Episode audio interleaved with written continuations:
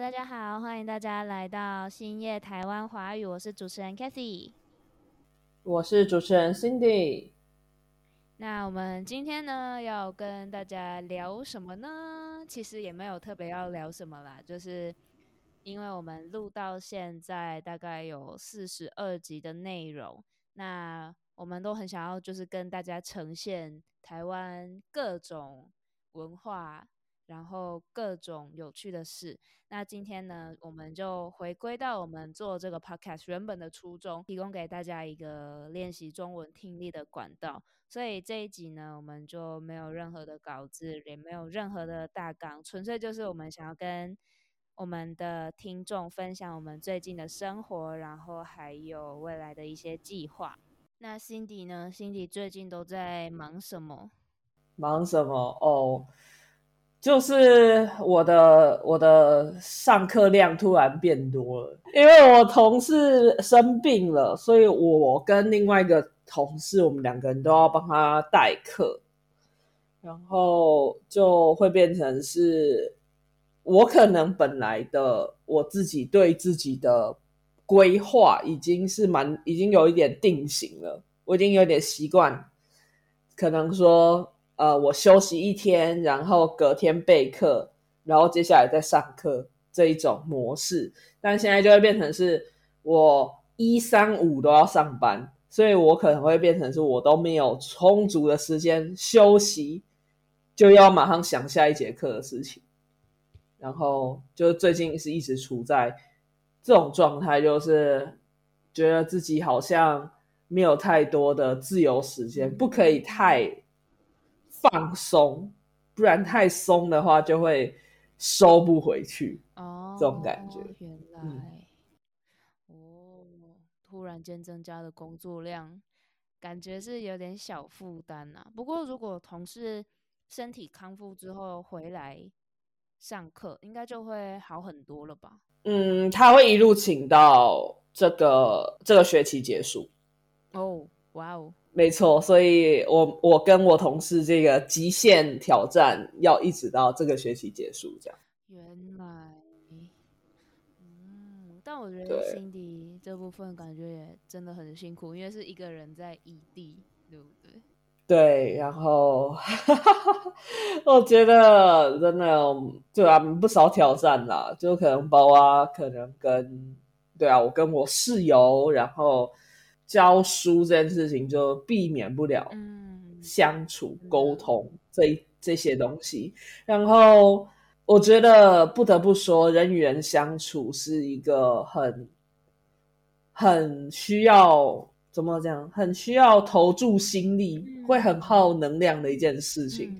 所以，其实如果自己没有一直处在一种很平稳的心境的话，其实很容易。对啊，你很容易因为学生的生气或者是什么，然后很容易因为对很多各个种种人与人之间的相处，然后去影响自己的心情。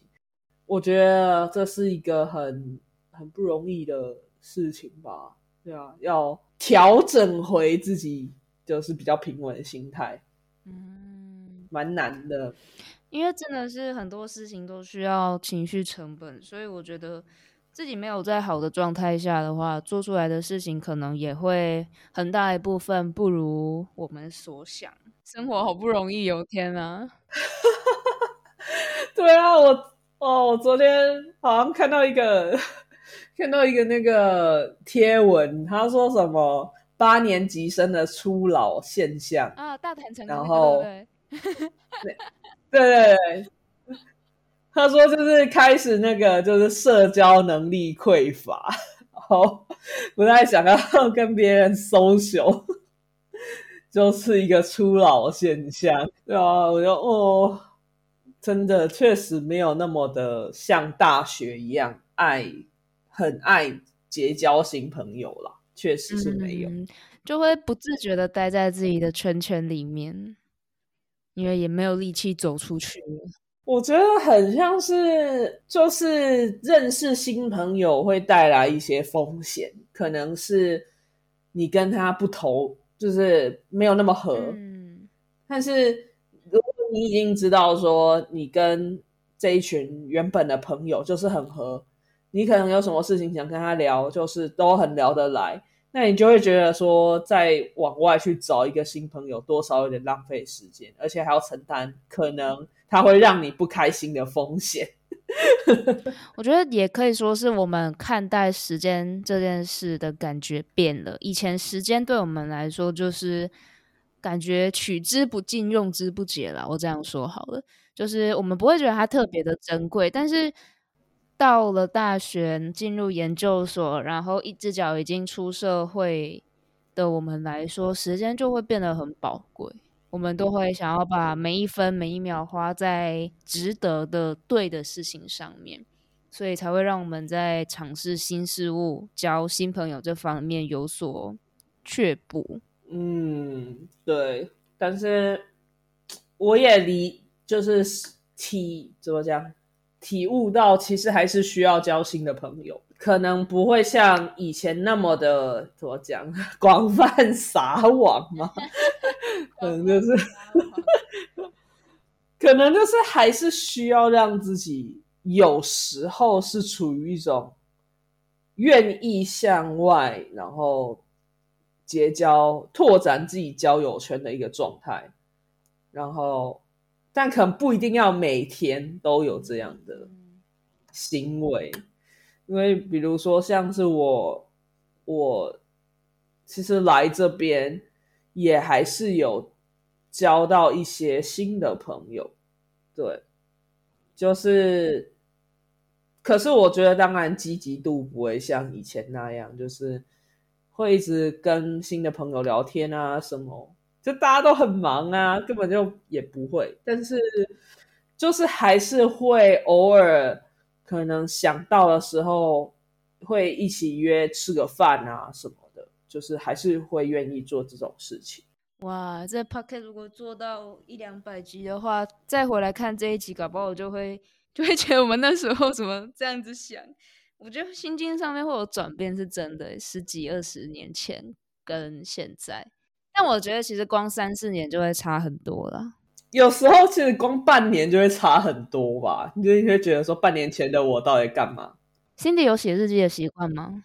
写日记。以前大学以前是每天都会写日记，然后大学以后有坚持过一段时间，但是我发现我写日记会写很久，就是 这么说好了，因为我大学以前的日记呢，我是有被我爸爸妈妈规定要写多少字数。哇，所以严格的家规啊。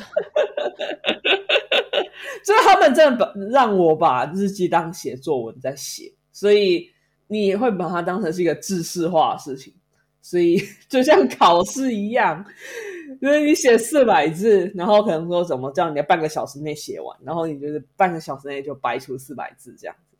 但我觉得上了大学之后，可能真的有一种回归自己初心，然后自己想要写日记的时候。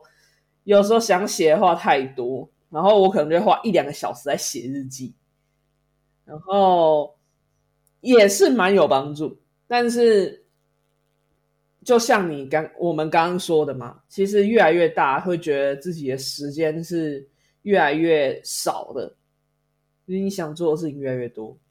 然后尤其当我大学之后开始忙着呃从事社团活动。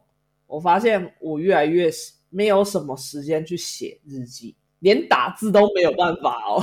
对，然后我后来就是日记开始变周记，周记开始变月记，月记，然后最后就变最后变年纪，你知道吗？哦，原来一个一整年回顾，二零二二回顾这样。